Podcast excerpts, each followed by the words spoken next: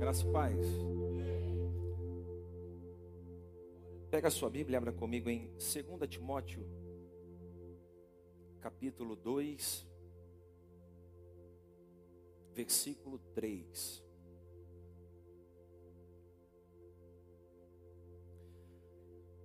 Todos nós sabemos que o mês de setembro é o mês de prevenção ao suicídio.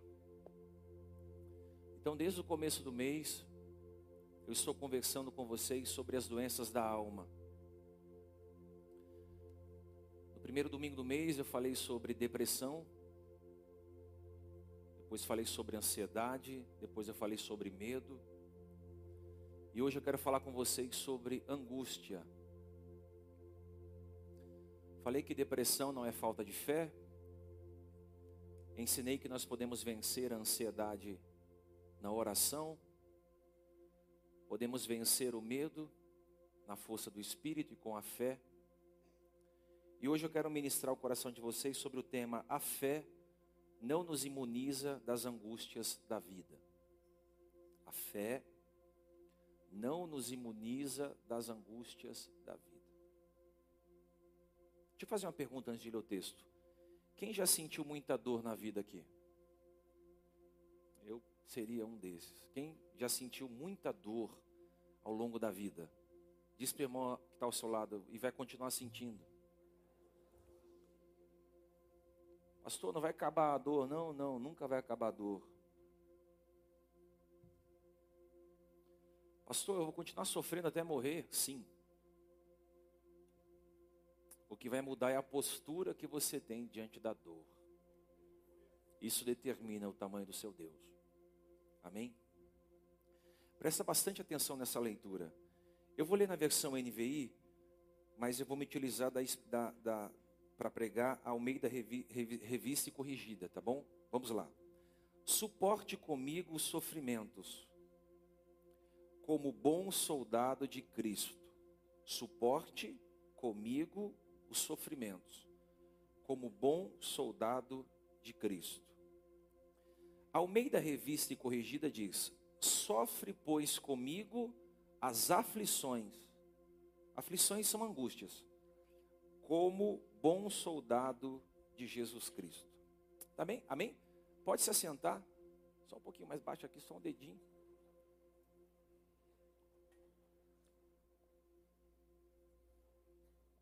Diga bem forte: a fé não nos imuniza das angústias da vida.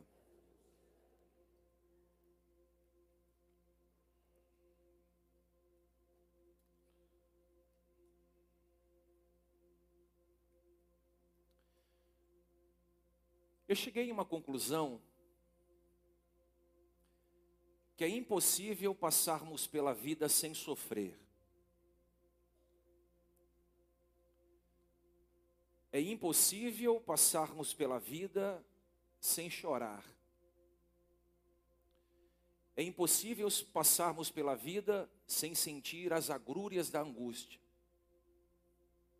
Por mais espiritual que você seja, por mais honesto que você seja, por mais humano que você seja, a fé, ela não tem poder para te imunizar das angústias da vida.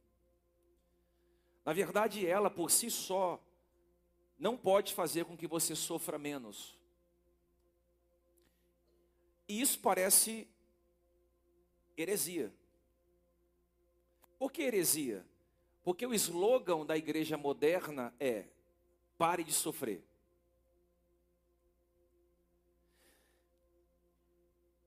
Existem denominações e denominações que vendem essa ideia aos fiéis de que é possível parar de sofrer.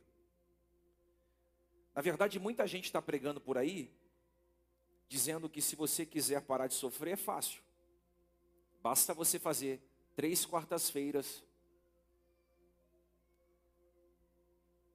três quartas-feiras proféticas da aliança com Deus, que você vai parar de sofrer. Outros dizem que basta você fazer sete sexta-feira da quebra de maldição, que você já não sofre mais. Outros dizem que basta você subir para o monte 21 dias vestido de pano de saco, que nunca mais você vai enfrentar tristeza. Esses dias eu vi um líder batendo no peito dizendo: Eu sou o homem de Deus que vai acabar com o seu sofrimento.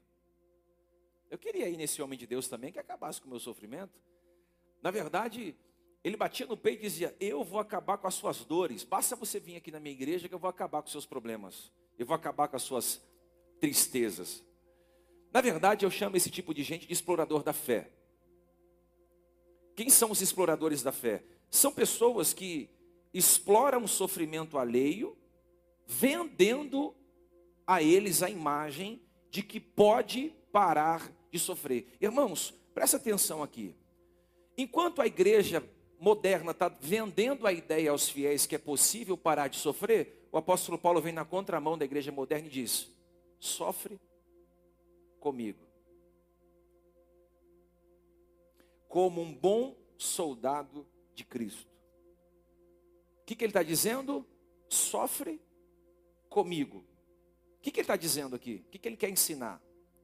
Timóteo quer ensinar que a gente tem que passar pelas angústias da vida, porque o sofrimento é inevitável. O sofrimento é inevitável.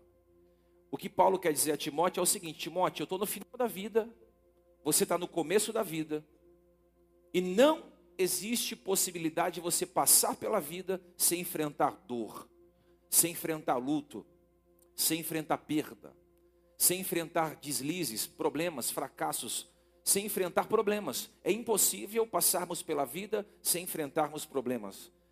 Só que quando você estiver sentindo dor, quando você estiver chorando, quando você estiver angustiado, não pense que você está sentindo uma coisa estranha, porque isso faz parte da vida. Quem está entendendo? Isso faz parte da. Agora, de um lado, se as angústias são inevitáveis, de outro lado, elas são suportáveis. Se de um lado as angústias são inevitáveis, de um outro lado elas são suportáveis. E se essa luta chegou até você, é porque Deus sabe que você é maior do que ela.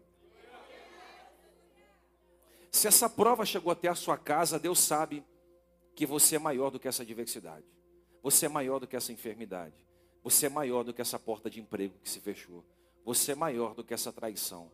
Você é maior do que tudo que está acontecendo a seu respeito. Porque se Deus permitiu que a dor chegasse, é porque Ele sabe que você tem estrutura suficiente para combater essa dor. Agora, a forma que eu enxergo a vida vai mudar as coisas.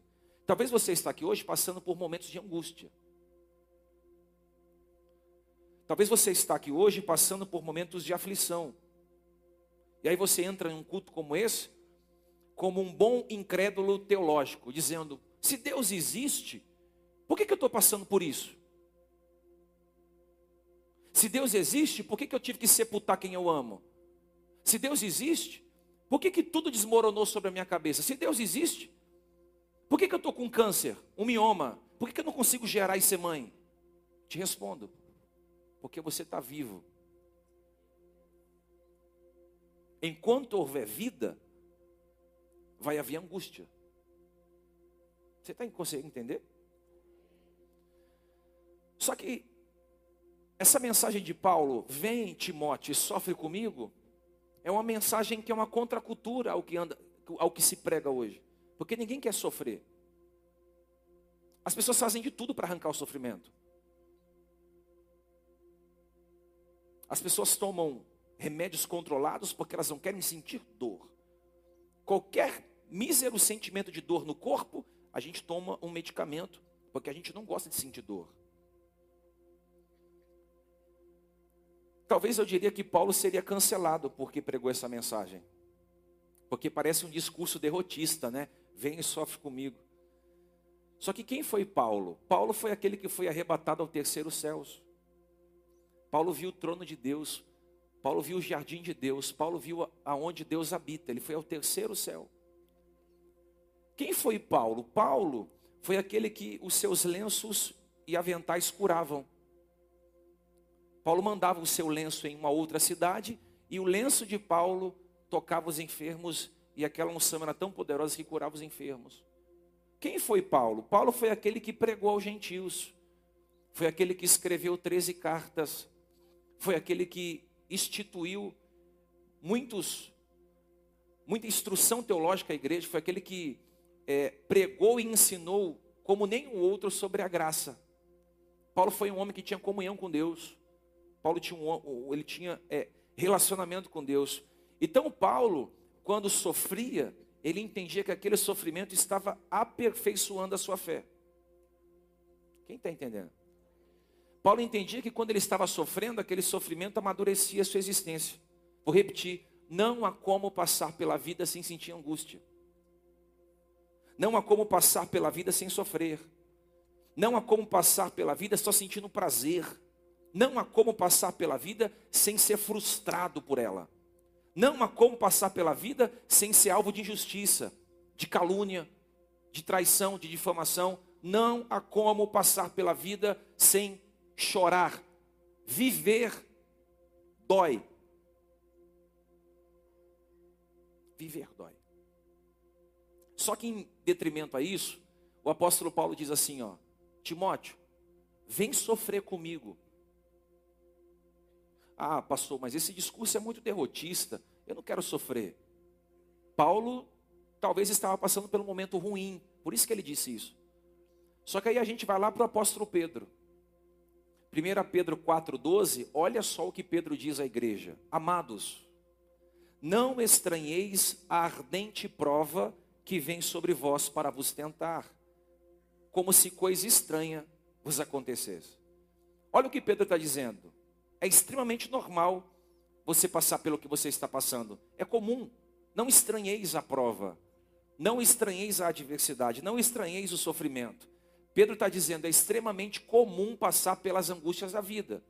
Só que ele dá o segredo. Quando você estiver passando pela angústia, quando você estiver passando pela tentação, quando você estiver sendo provado no seu caráter, na sua moral, na sua idoneidade, versículo 13, se alegre. Porque Deus, do meio de uma multidão, te escolheu para se tornar cor participante das aflições de Cristo Jesus. Então, se você está sofrendo pela causa de Cristo, se você sofre porque você se posicionou mediante a fé, se você está sofrendo porque você optou pela verdade, você optou por andar no caminho certo, se você optou pela vida e não pela morte, se você optou pela família e não pelo desvio de ideologia que está tendo, e isso está trazendo sobre a sua casa retaliação, Pedro diz: não estranhe, isso é normal. É melhor sofrer com Cristo do que sofrer sem Cristo. Amém? Porque em Cristo nós somos mais do que vencedores. Você consegue entender aqui? Só para gravar a ideia, diz para irmão: é impossível passarmos pela vida sem sentirmos angústia. É impossível. Pastor, eu queria tirar a angústia do meu peito. Não dá. Pastor, eu não quero mais sofrer. É impossível. Pastor, mas tem dia que eu acordo com um nó na garganta, um, um aperto no peito. Não tem como. Você está vivo. Quando eu me converti, eu pensei que a fé tinha o poder de me imunizar das dores. Então eu pensava assim: agora eu sou crente, então eu não vou sofrer mais. Ninguém vai falar mal de mim, ninguém. Eu nunca vou enfrentar um dia mal. E depois que eu me converti, eu passei por muitos acidentes de percurso, muitos, muita solidão, muita angústia, muita tristeza, muito combate, muita guerra. Só que o que eu fiquei feliz no meio de tudo isso é que a fé não me imunizou de passar por, por, por, problemas. Ao contrário, eu passei por mais problemas. A sensação que eu tive foi só de uma só. Deus sempre esteve comigo em meio às minhas aflições. É isso que você tem que parar para pensar. Deus está com você, independente das aflições que você está vivendo.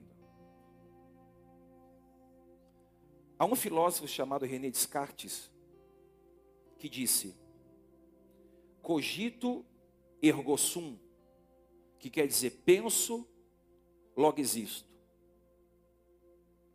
Descartes tem várias obras muito boas de, de se ler, mas houve uma frase que ele disse que é muito forte. Ele diz: penso, logo existo.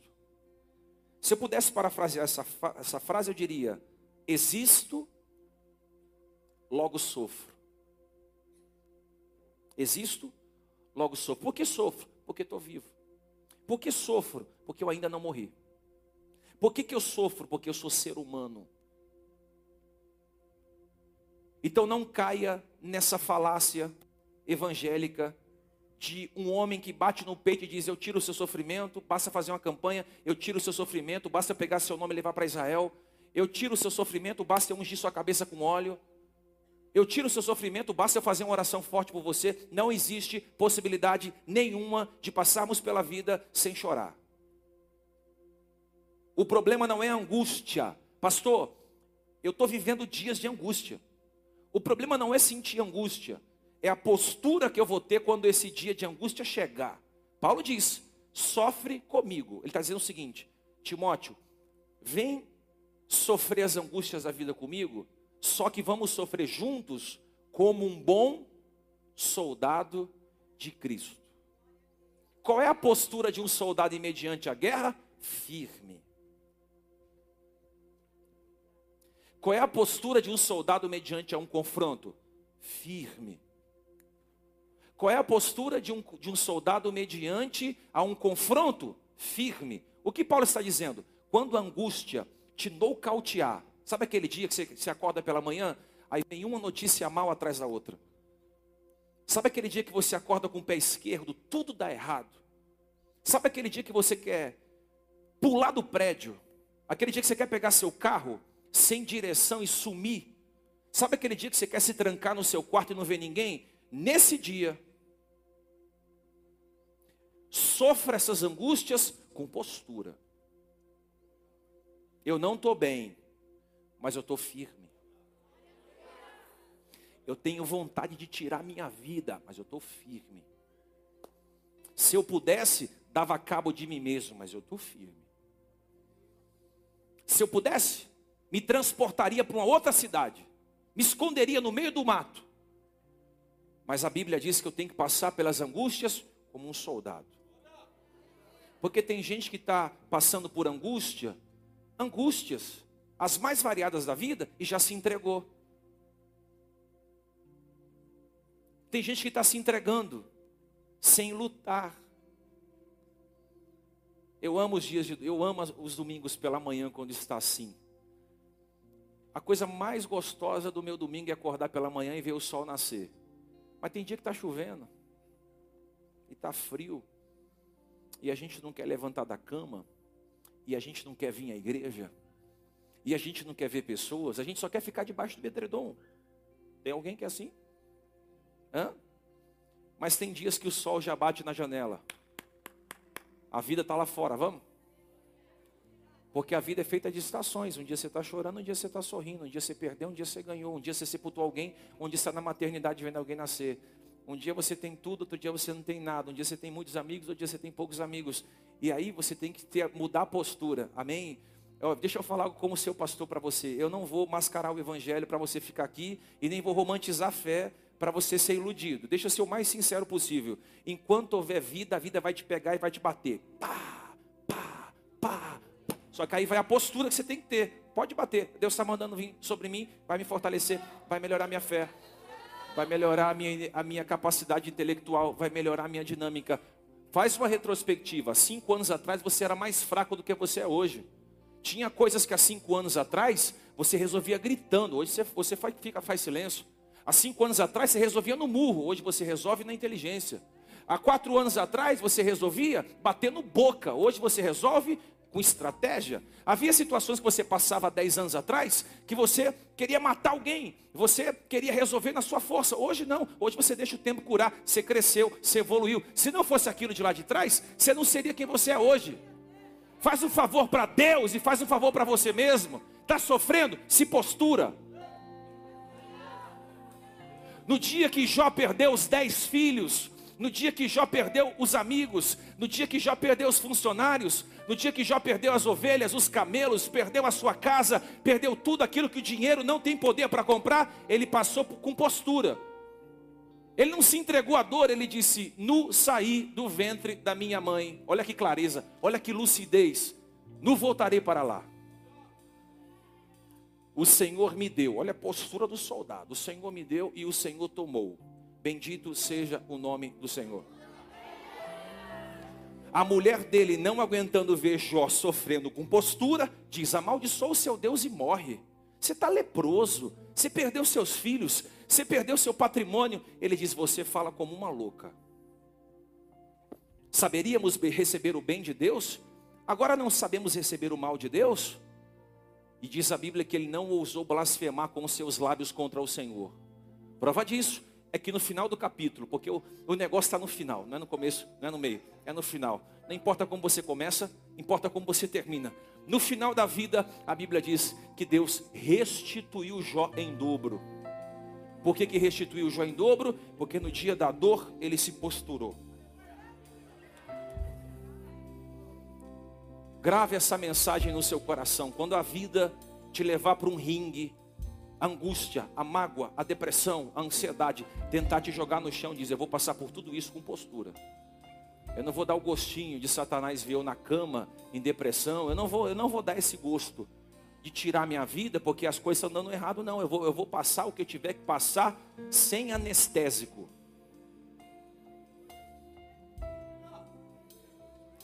Vai ter momentos da vida que nós vamos passar por dores e não vai ter anestesia. Talvez você está aqui sofrendo. E talvez a angústia que está no seu peito é tão forte que é só você e Deus para saber a intensidade que ela está. Ninguém sabe, ninguém percebeu. Porque você está entendendo que o Evangelho não é um romance, é uma realidade. Pastor, como é que eu, como é que eu devo enfrentar as angústias da vida?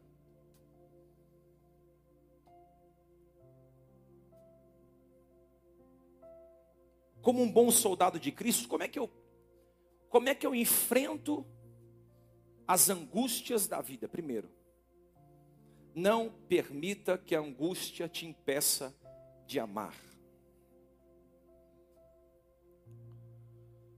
Não permita que a angústia te impeça de amar. Olha o que a Bíblia diz em 2 Timóteo 1, versículo 1 e 2. Joga aqui no painel. 2 Timóteo 1, versículo 1 e 2.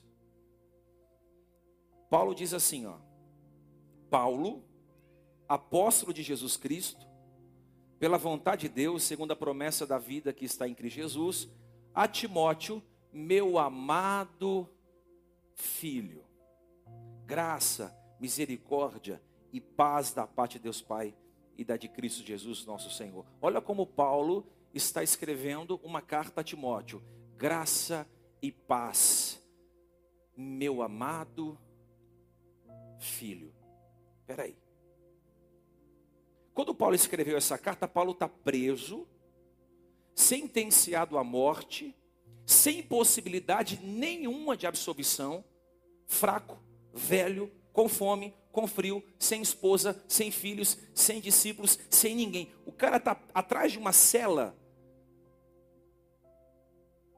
sofrendo as mais dores da vida, e ele está conseguindo escrever uma carta cheia de amabilidade. Ele está dizendo: Timóteo, meu amado filho. Você percebe aqui amor nessas palavras? Vou perguntar de novo. Você percebe aqui doçura nessas palavras? Você percebe paixão nessas palavras?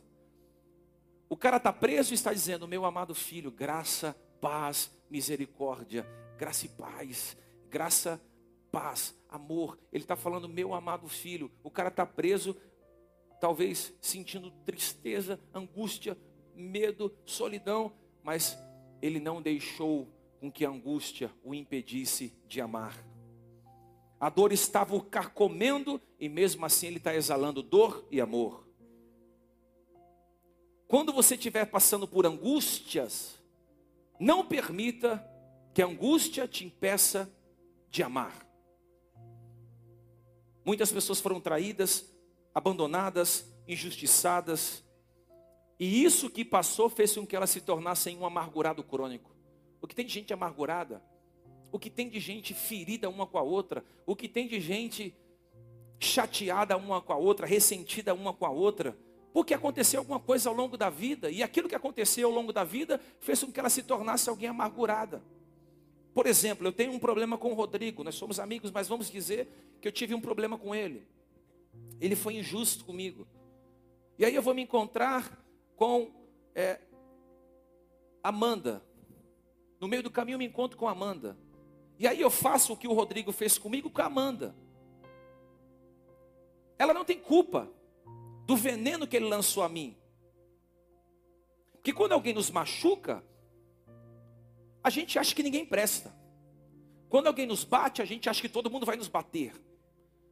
Quando a gente passa por uma igreja, uma empresa, uma casa, um casamento que a gente é prejudicado, a gente acha que todos os outros lugares também vai nos prejudicar. Ele me machuca. O que, que a Amanda tem a ver para machucar ela? Nada. Ou seja, a angústia que o Rodrigo causou em mim, eu não posso causar essa mesma angústia na Amanda. Tem gente que é assim. Apanhou de um lado, está batendo do outro. Se frustrou de um lado, está frustrando gente do outro. Quando Paulo diz assim, ó, não impeça que a angústia te impeça de amar, ele está dizendo, ó, se alguém te prendeu aqui, te machucou aqui, te feriu aqui, continue destilando o amor, porque tem muita gente boa na vida, tem muita oportunidade de crescimento, existe muita gente que não tem nada a ver com seus problemas. É mais ou menos isso que ele está dizendo. Ou seja, não impeça que a angústia bloqueie o seu coração concernente ao amor. Continue amando, continue amando. Eu me relaciono com gente o dia inteiro. E o que tem gente magoada, amargurada, não é brincadeira. Por que, que tanta gente que um dia foi doce, hoje está amarga? Um dia foi gentil, um dia foi sincera, um dia foi gentílica, um dia, um dia foi amável, hoje está amarga, amargo. Pastor é tudo igual, nenhum presta. Igreja é tudo igual, nenhuma presta. Política é tudo igual, nenhum presta. Mulher é tudo igual, nenhuma presta. Homem, homem é tudo igual, nenhum presta. Cuidado com a totalidade das coisas. Tudo é muita coisa. No meio de tudo sempre tem alguém que se salva. Você não é todo mundo, é ou não é? Você é todo mundo? Hã? Não é. Então a gente não pode generalizar as coisas. Tem gente que está sofrendo e continua doce. Tem gente que está sofrendo e permitiu se tornar amargo. Olha aí a dialética da vida. Tem mulheres que foram traídas que disseram: Minha vida acabou. Tem mulheres que foram traídas que perdoaram a traição, reconstruíram a sua vida e estão vivendo a melhor fase da sua vida. Quem está entendendo isso aqui? Isso aqui é muito forte. Paulo não permitiu que o sofrimento deformasse. Paulo nos ensina que as pessoas morrem não é quando a dor chega, é quando o amor se vai. Diz para o irmão que está ao seu lado aí: a, a dor nos mata quando o amor se vai. Grava essa palavra. Nós não morremos quando a dor chega, nós morremos quando o amor se vai. Não permita que essa angústia impeça você de amar. Quem entende? Não deixe que o sofrimento te amargure. Você sempre foi carismático. Por que você não está sorrindo mais? Você sempre foi alegre. Por que você não está sendo mais alegre? Você sempre foi sorridente. Você sempre foi introvertido. Você sempre soube entrar e sair. Você sempre foi simpático. As pessoas sempre gostou de você. Sempre foi doce. Porque a angústia chegou até você, você não quer mais sorrir? Não permita que isso aconteça. Continue sendo quem você é, em detrimento da angústia que você sente no peito. Porque se você for parar toda vez que falarem mal de você, se você for parar toda vez que te derem uma rasteira, se você for parar toda vez que você brigou com alguém na igreja, se você for parar porque você discutiu com um familiar seu, você nunca vai viver a sua vida como a vida tem que ser vivida. Como é que eu faço para vencer a angústia? Não sepute o amor.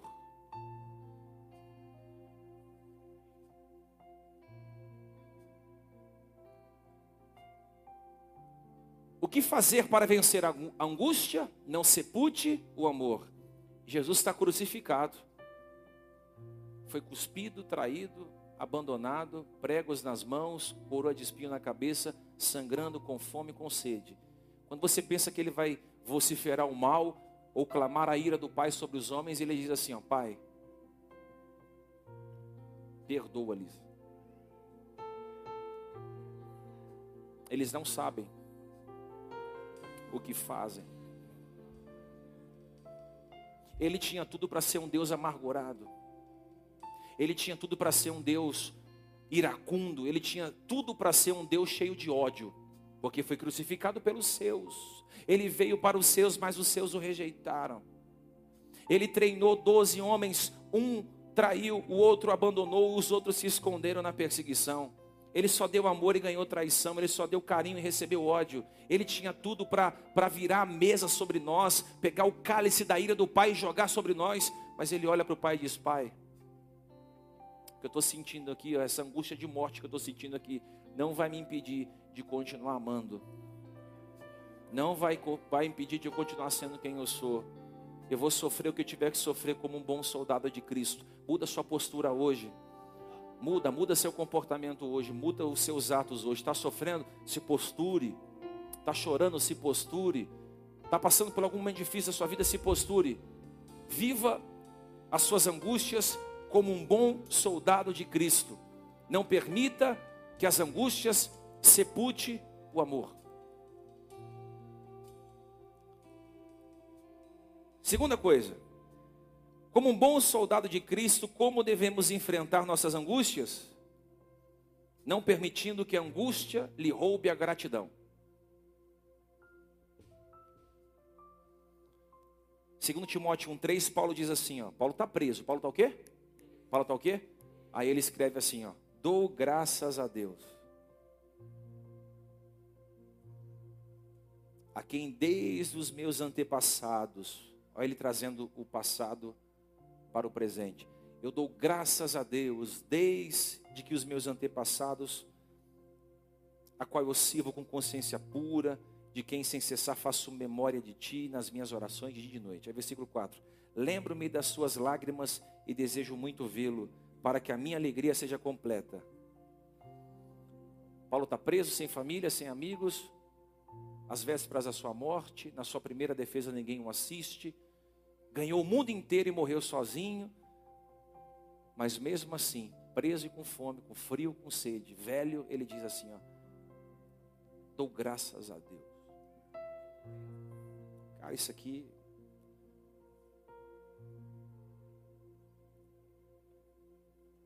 Quando eu chegar no céu, eu quero dar um beijo em Jesus.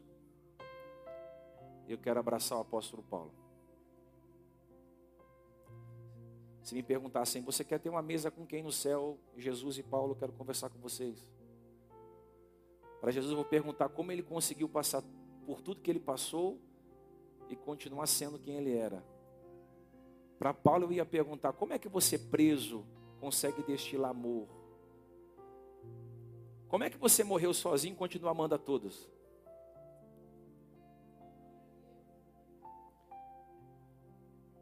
Como é que você ajudou muitos e quando precisou ninguém te ajudou? Eu queria perguntar como é que ele reagia, como é que ele controlava as emoções dentro dele.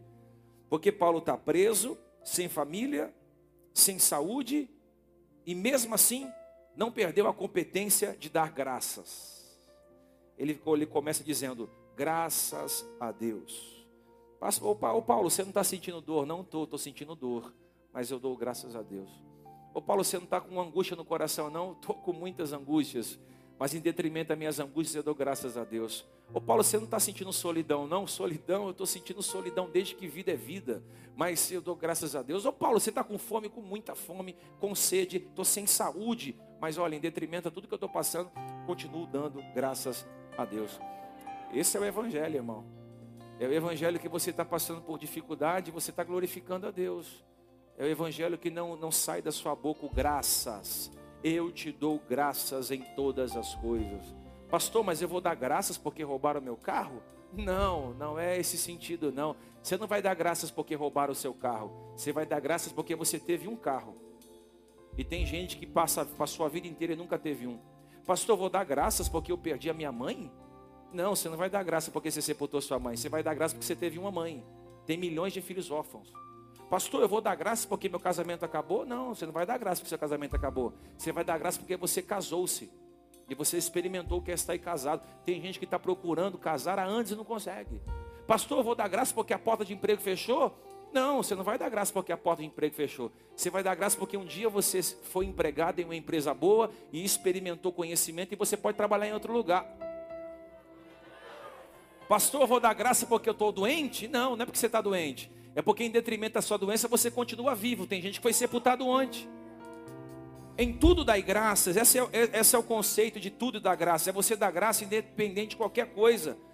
Vamos agradecer essa manhã pelo carro que temos, pela casa que temos, pelo emprego que temos, pelo, pelas condições de saúde que temos, pelos filhos que temos, pelas coisas que Deus já proporcionou por nós. Nós temos que agradecer a Deus por tudo que temos e também por tudo que somos e também por tudo que Ele é, porque o Salmo 46 diz: Deus é, Deus é. Olha aqui a soberania de Deus, Deus, Deus. Aí ele diz: socorro bem presente na angústia.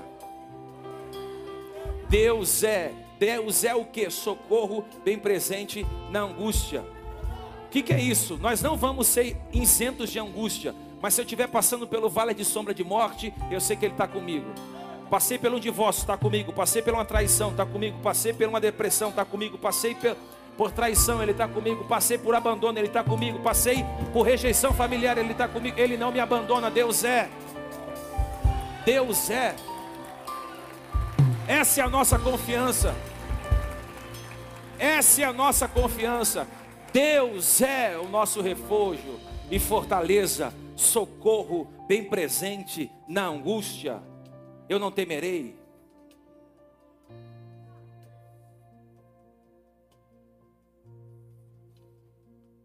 Pastor, meu marido foi embora de casa, minha vida acabou.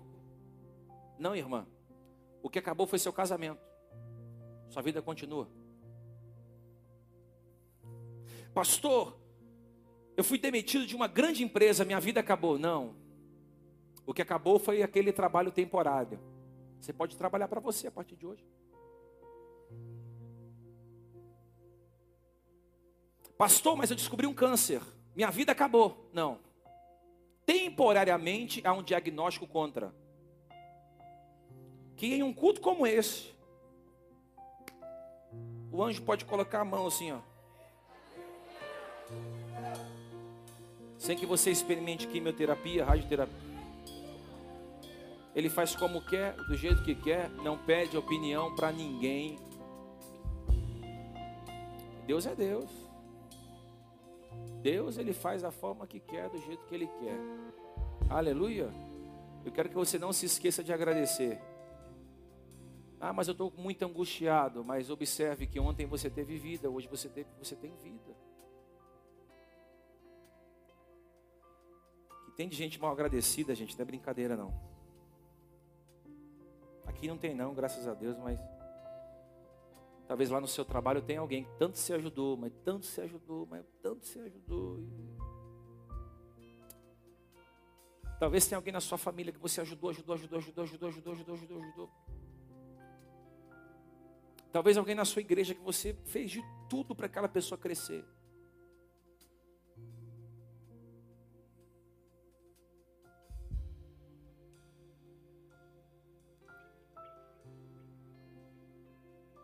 Muita gente na dor, na angústia, é deformado, perde a condição de adorador e se torna murmurador.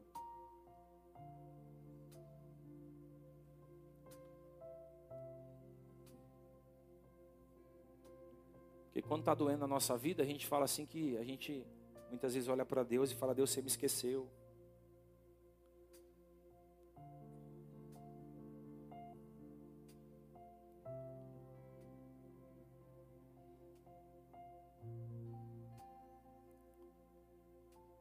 Dor não é castigo de Deus para você, não, irmão. A dor é processo de maturidade para a gente evoluir. Só quero terminar aqui. Paulo está preso. Segura aí. Mais cinco minutos. Segura, segura. Silêncio agora. Paulo está preso.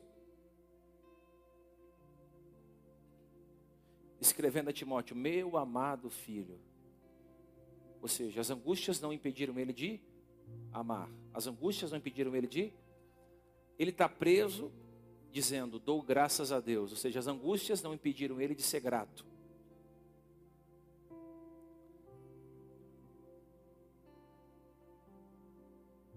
Eu posso te dar um, um conselho aqui? Seja grato a Deus, às pessoas que te ajudaram. Porque se você não consegue ser grato a Deus, o fluxo da graça entre o céu e você encerrado. Quanta gente não foi abençoada por Deus ao longo da vida e depois deixou de agradecer? Ah, não, estou ganhando dinheiro porque eu sou inteligente, estou ganhando dinheiro porque eu estudei. Começou sendo fiel, era fiel. No começo era fiel, fiel, fiel, fiel. Aí começou a vida, começou a crescer, começou a crescer. Ah, agora é minha, minha capacidade, agora são os meus networks, agora é o meu estudo. Eu estudei, pô. Tem que ganhar bem mesmo. Não é mais Deus.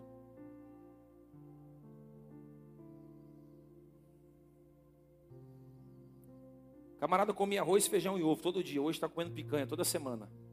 Não é porque agora Deus mudou minha vida, agora é porque eu, eu fiz uns contatos. Não, não. Continua olhando para o céu. Continua agradecendo a Deus. Continua, Deus, obrigado. Se eu estou vivendo o que eu estou vivendo hoje, eu quero te agradecer. Obrigado, Senhor. Porque se eu estou ganhando mais é porque o Senhor viu graça em mim e colocou o meu nome no coração de alguém para me abençoar. O Senhor ampliou meus clientes. E porque estou ganhando mais, vou continuar sendo fiel. Porque tem gente que ganhava 100, era dizimista, está ganhando 10 e não parou de ser. Por quê? Porque o dinheiro o deformou. Você, você se perdeu com o que Deus te deu. E você não pode se perder com o que Deus te deu. Você tem que continuar sendo quem você sempre foi. Pastor, quando Deus me abriu uma porta para mim, eu vou ser fiel. Você vai ver, eu vou pegar o projeto Amor à Casa e vou ajudar. Se você não consegue ser fiel agora, como é que você vai ser fiel depois? Não tem jeito. A Bíblia diz: ser fiel no pouco, eu te coloco no muito. A Bíblia não diz ser fiel no muito e não, ele fala do pouco. Por que o pouco? Porque no pouco é mais difícil. No pouco é tudo contado, no pouco, no pouco é tudo calculado. No pouco um deslize você perde o que você tem, mas é no pouco que Deus prova a sua fé. É no pouco que Deus vê onde está a sua capacidade. É no pouco que Deus vê onde está o seu coração. Fiel no pouco, eu te coloco no muito, diz o Senhor. No muito, no muito. Mão e diga assim: tem que agradecer. Agradece que melhora. Agradece que cresce. Agradece que você continua sendo abençoado. Acorda pela manhã e diz: Senhor, obrigado, eu tenho um trabalho eu tenho uma cama quente para dormir, eu tenho agora, vou almoçar com a minha família, eu tenho uma família. Obrigado, Senhor, porque eu vou poder almoçar em algum lugar, eu tenho uma mesa para sentar em casa. Para de sofrer de Alzheimer espiritual, se esquecer. Se você só é alguma coisa porque Deus colocou a mão sobre você. Se a mão de Deus sair sobre você e sobre mim, nós não somos nada. Nós somos méseros mortais, finitos. Ah, porque agora eu. Não, você não é nada, eu não sou ninguém glória e graça somente ao Senhor dos exércitos, irmão. Às vezes eu me deparo com cada, cada irmão que dá, dá ânsia. Eu converso com algumas pessoas que dá náusea.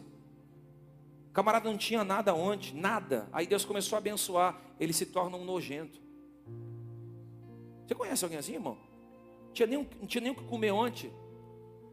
Aí não fala mais com mãe, não visita mais mãe, não visita mais pai, não honra mais pai, não honra mais amigo, não honra mais a esposa. A mulher comeu pedra com ele a vida toda. Aí agora ele está ganhando dinheiro. Grande coisa, né? Aí ele troca de, 20, a de 40 por uma de 20. Não, pastor, ela ficou meio, meio batidinha, então, né? Reciclar aqui. É, por que, que você não pega o teu dinheiro e reforma de 40? Dá trabalho, né? Dá, né? Pega, pega, pega o teu dinheiro e reforma de 40. Põe silicone, estica o cabelo, é, sobrancelha, maquiagem, bababá, bababá. Pode ser que ela vai dar um pau na de 20. Porque tem umas irmãzinhas de 20 que está abandonada. Eu ia falar. E tem umas de 40 que está inteira. Depende muito de quem está investindo por trás. Só quem é casado aqui, se você não investir na sua mulher e se a mulher não investir no seu marido, aonde a gente vai parar? É um investindo no outro, amor, reciprocidade, carinho, respeito. Amém ou não amém? Amém ou não amém? Estou errado ou estou certo? Investir. O cara, o cara investe mais na roda do carro dele. Paguei 20 mil nessa roda. É a mulher toda.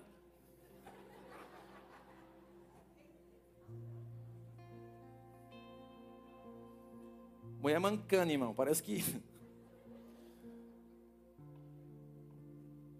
É, é, a vida é assim. Ou a gente investe quem está do nosso lado, ou a gente, ou a gente. Como tem mulheres que o cara comeu pedra com ela a vida toda, mas agora ela está melhor do que ele, ela já não quer mais ele.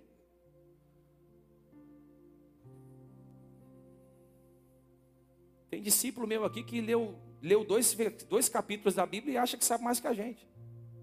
Agora eu li primeiro Timóteo, segundo Timóteo, agora eu sou teólogo, bispo. Eu, eu pregando, nem Deus me suporta. É, é muito forte, assim, é uma teologia muito profunda.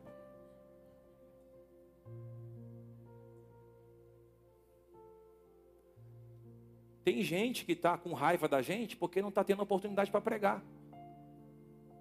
Porque tudo que espera de Deus é uma oportunidade. Tem gente que está com raiva da gente que a gente está mudando. Que na concepção dele, ele não vai ser mais o centro das atenções, aqui a gente vai crescer muito. Eu amo Jesus, mano. Que quando a gente acha que é insubstituível, ele aparece no cenário e diz: opa, você não quer não, Elias? Ah, sou, só sobrou eu, eu sou o melhor, eu, eu sou muito, eu sou muito poderoso, muito relevante. Ele falou: não, tem sete mil que nos dobrou ainda. Tem sete mil pessoas que fazem o que você faz perfeitamente melhor do que você. E faz no anonimato. Quem está entendendo? Agradece.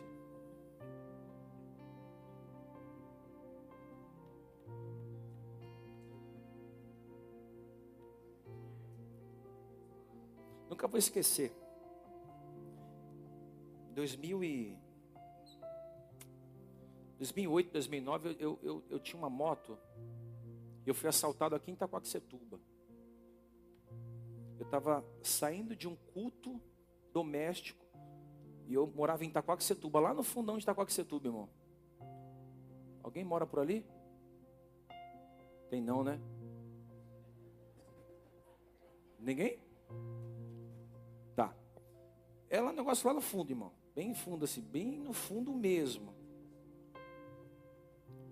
Pararam e me roubaram. O cara parou e tinha uma moto, assim, tinha um adesivo na minha moto, que eu, quando eu me converti, eu pensei que agora eu sou crente, irmão, ninguém me toca, ninguém me bate, ninguém atira em mim, agora é blindado. É, sabe agora, tipo, sabe, alguém, alguém que já passou por essa, essa fase?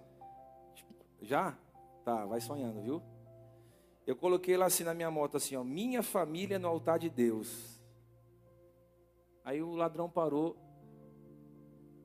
Aí eu, eu, eu, eu tirou, me desci da moto, eu fiquei com mais raiva porque ele tirou minha mochila e estava minha Bíblia toda marcada. Colocou na bolsa, aí eu, eu, eu vi ele levando a minha moto. Minha família no altar de Deus indo embora. Aí eu sentei na, na, na beira do alambrado assim, tinha 48 parcelas para pagar. Irmão, eu vendendo um almoço para comer a janta. Mas é uma luta, irmão. Duas calças jeans no armário duas, três camisas, mas é uma luta terrível, terrível, terrível. Aí eu sentei na, na beira do alambrado, falei, cara, eu não vou, eu não vou murmurar não. Eu vou agradecer a Deus. Fui para a delegacia, comecei a pregar na delegacia. Cara, tem um, um, cara lá na Bíblia lá chamado Jó, ele perdeu tudo e ele não murmurou não. E foi, foi toda essa situação. Moral da história, paguei as 48 parcelas sem usar a moto.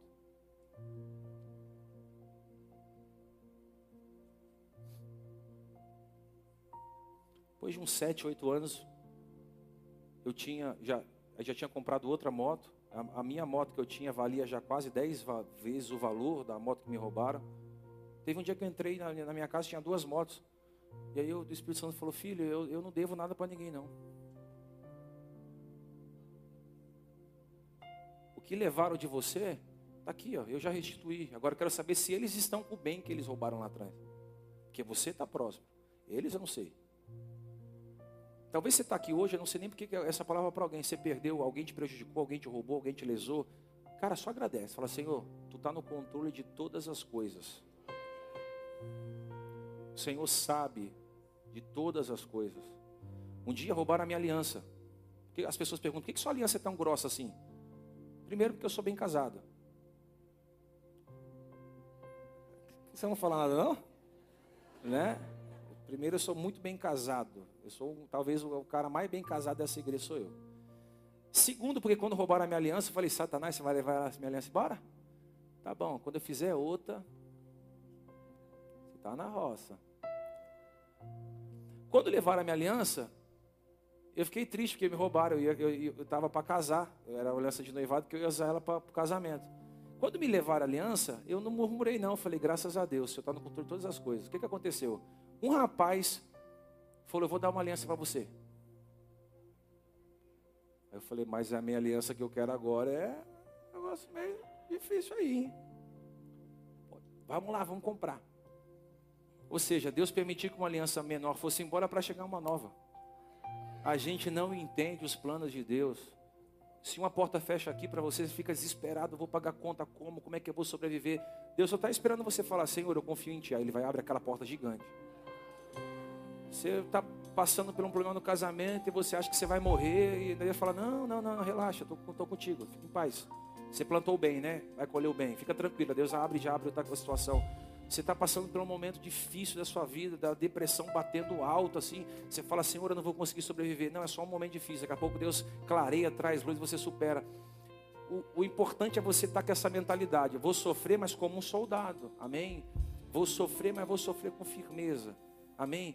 Diz para o irmão, não permita que a sua memória seja afetada.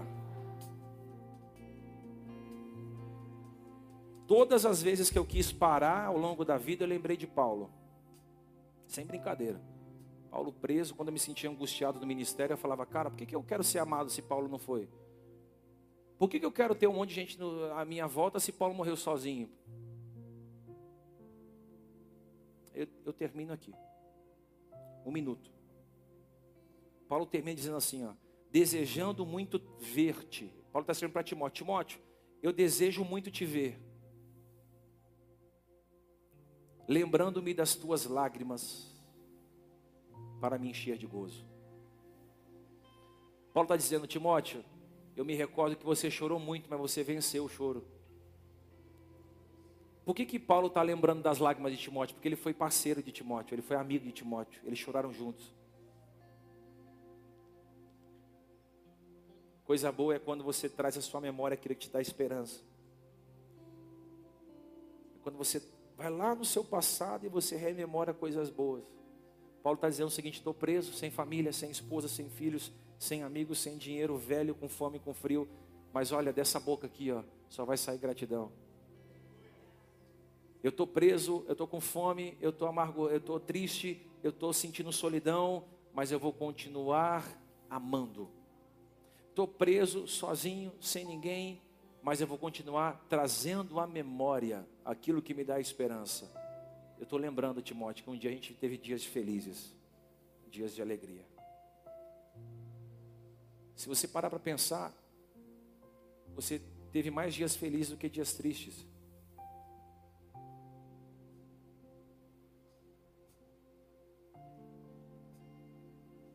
Pastor, como é que eu venço angústia? Postura.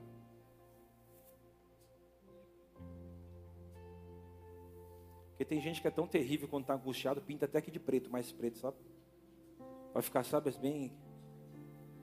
Irmão, quando você estiver passando por angústia, lembra que eu te falei: não deixe de amar, não deixe de agradecer e não deixe de trazer a memória o que dá esperança. Não deixe de amar, não deixe de agradecer e não deixe de trazer a memória aquilo que te dá esperança. Amém? Não deixe de amar, não deixe de agradecer, não deixe de trazer a memória aquilo que te dá esperança. E você vai passar por essa angústia tranquilamente. E dias melhores virão sobre a sua vida. Eu creio, eu creio nisso. Nós vamos encerrar essa série de mensagens sobre doenças da alma, porque toda vez que um doente passa pelo médico e o médico lhe dá alta, é porque ele já está transformado e curado. Eu quero acreditar que nós vamos, ao longo dessa série, refletindo sobre as doenças da alma. Eu acredito que você se encontrou em algumas de, alguma delas, ou medo, ou ansiedade, ou depressão ou angústia, eu estou nas quatro, sempre vivo dentro das quatro, porque isso é a existência humana, mas sempre que eu, a, a, solidão tenta me pegar, eu tento sair, sempre que a depressão tenta puxar para baixo, a gente tenta se jogar para cima. Toda vez que você sente aquela angústia, é hora de você abrir seus horizontes, pensar diferente, pensar de outra maneira, viver a sua vida. Deixa eu termino aqui. Tudo que você tem é hoje. Tudo que você tem é o? Então não perca o seu hoje por causa dos seus ontem. Eu quero fazer uma oração. Se tem alguém aqui que essa semana teve angústia, passou esse mês foi difícil para mim. Eu eu quase sucumbi. Eu quero fazer uma oração por você. Essa oração não vai te imunizar das angústias que vai vir amanhã ou depois. Mas ela vai abrir a sua mente para toda vez que você estiver passando por angústia, você sofrer como um bom soldado. Lembra disso? Eu vou sofrer como um bom soldado. Eu vou sofrer como um bom soldado. Eu vou passar por isso como um bom soldado. Amém? Fique em pé. Eu quero fazer uma oração por você. Sai do seu lugar correndo. Vem aqui. Tem gente aqui em casa nos assistindo. Quase 200 pessoas online. Bem mais do que isso.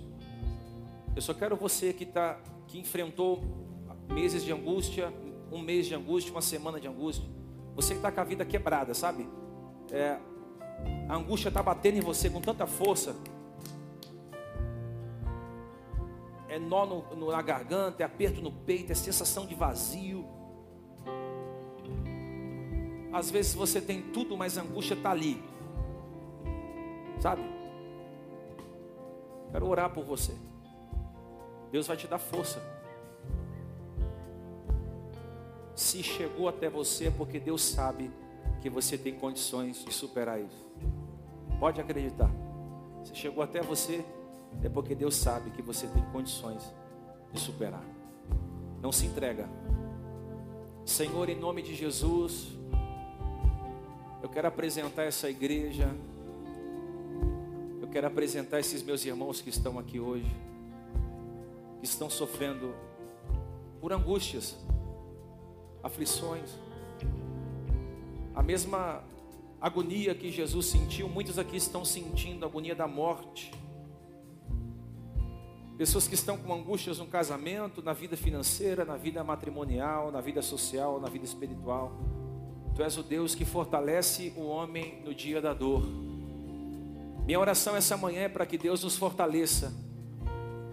Eu sei que o Senhor não vai tirar a angústia, mas eu sei que o Senhor é refúgio bem presente no dia da angústia. O Senhor é socorro bem presente no dia da angústia. Por isso, seja a angústia, seja a força desse meu irmão, dessa minha irmã, seja o socorro dessa minha irmã, seja a fortaleza dessa minha irmã, ajude-a, fortaleça, encoraje-a, não deixe que ela se entregue ao medo, não deixe que ela se entregue à depressão, não deixe que ele se entregue à ansiedade, não permita que ele tire a sua vida, não permite que ele faça uma besteira.